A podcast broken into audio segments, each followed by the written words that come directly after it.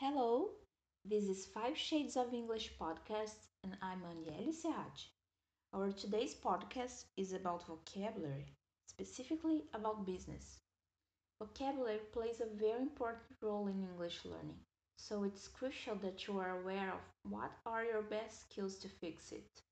It can be memorizing through repetition, writing down the words, associating words in a context, or through visual images. Now we are going to see some terms. I have selected 15 words for us to explore. Think about what are your best skills to fix vocabulary and let's get our hands on.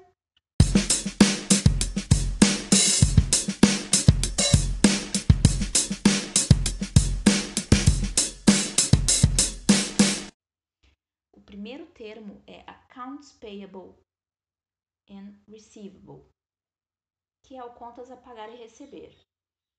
Eles podem ser, dependendo do porte da empresa, setores separados ou integrados dentro do setor financeiro. Vamos ver o exemplo. Accounts Payable Department is also responsible for checking the status of supplier invoices. O Departamento de Contas a Pagar é também responsável pela verificação do status das faturas dos fornecedores. Segundo termo é advertisement, propaganda, publicidade. Também pode ser chamada de advert ou simplesmente ads. Vamos ao exemplo.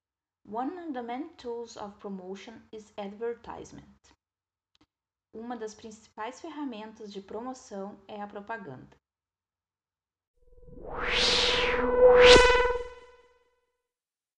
O próximo termo que nós vamos ver é asset. Dentro do balanço contábil, ele é o conhecido ativo. Também tem o sentido de patrimônio. Vamos ver um exemplo. A business asset is an item of value owned by a company. Patrimônio empresarial é um item de valor adquirido pela empresa. Vamos ver o próximo? Ele é Board of Directors, e nada mais é do que o conselho de administração. Todas as empresas de capital aberto precisam ter um conselho de administração. Vamos ver um exemplo. Board of Directors is a group of people elected by the stakeholders to manage a corporation. Conselho de administração é um grupo de pessoas elegido pelos acionistas para gerenciar a empresa. Outro termo, budget, que é o orçamento. Ele é tanto verbo quanto substantivo, que é o cálculo sobre as receitas e despesas no ano e também uma ferramenta de controle e planejamento de receitas e despesas. Vamos ver o exemplo. A survey has found that 21% of marketing budgets are spent on advertisement. Uma pesquisa mostrou que 21% dos orçamentos de marketing são gastos em propaganda.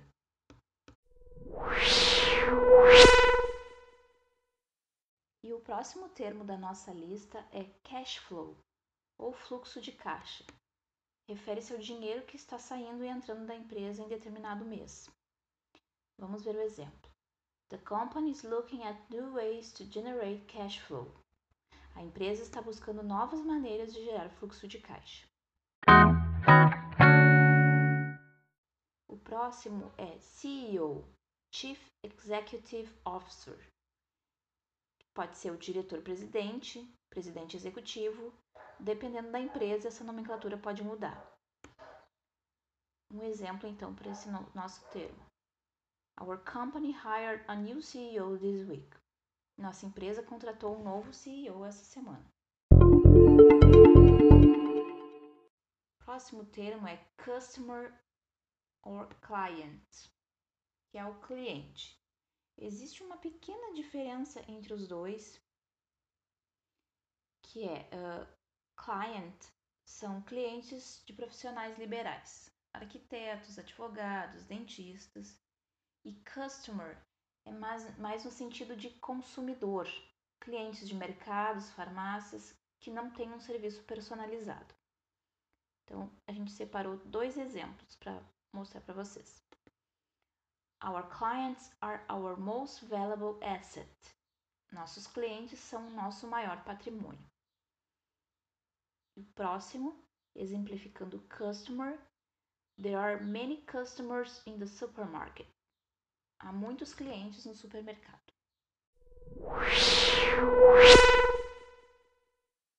Próximo termo é inventory, que é o inventário.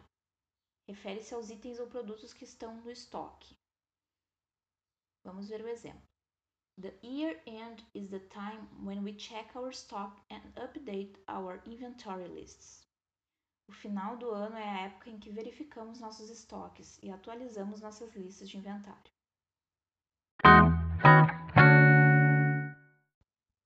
E o próximo termo é uma sigla também, assim como CEO, e ele é KPI Key Performance Indicator. É um indicador-chave de desempenho. Trata-se de uma métrica de mensuração de um processo ou estratégia. Ele é bastante utilizado em compras para medir o desempenho de fornecedores. Vamos ver um exemplo. KPI is a way of measuring whether or not your business strategy is successful. Indicador-chave de desempenho é uma maneira de medir se a estratégia do negócio obteve sucesso. E o nosso próximo termo é profit sharing, que é a participação nos lucros e resultados, conhecido no Brasil como PLR. Normalmente as grandes corporações distribuem seus lucros e resultados aos funcionários. Vamos ver um exemplo. The company's costs increased due to higher employee profit sharing. Os custos da empresa aumentaram devido ao alto valor da participação nos resultados paga aos funcionários.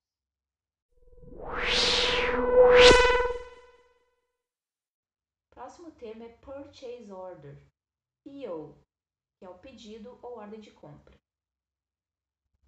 Vamos ao exemplo. Purchase orders placed by buyer are subject to supplier's approval. Pedidos de compra colocados pelo comprador estão sujeitos à aprovação do fornecedor.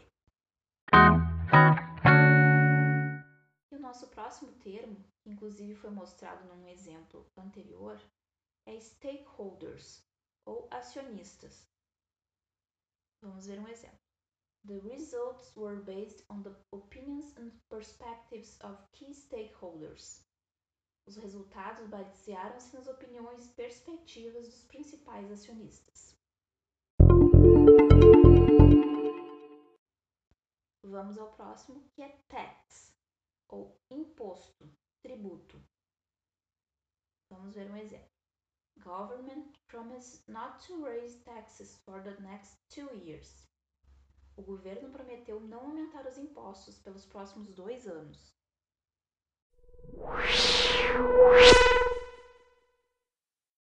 E o último termo da nossa lista é turnover.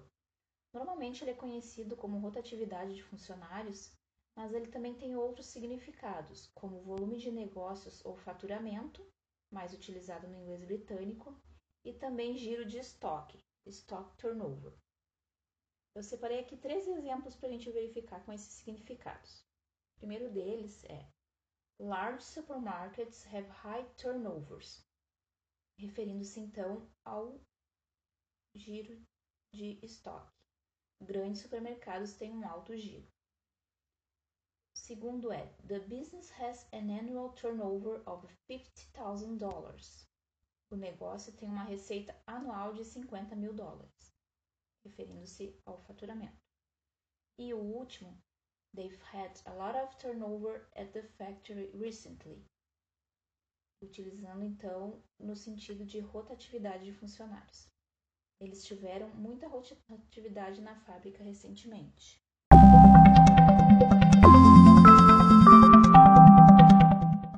Check our links in the description of this podcast. Access our website for more information and download our PDF file with scripts, activities, and the answer key about the content you have just listened to. Leave your comments here or send an email to 5 shades of english at gmail.com with your suggestions. That's all, folks. Leticia is back on Tuesday, and I see you next Monday with another episode of our new favorite podcast. Take care.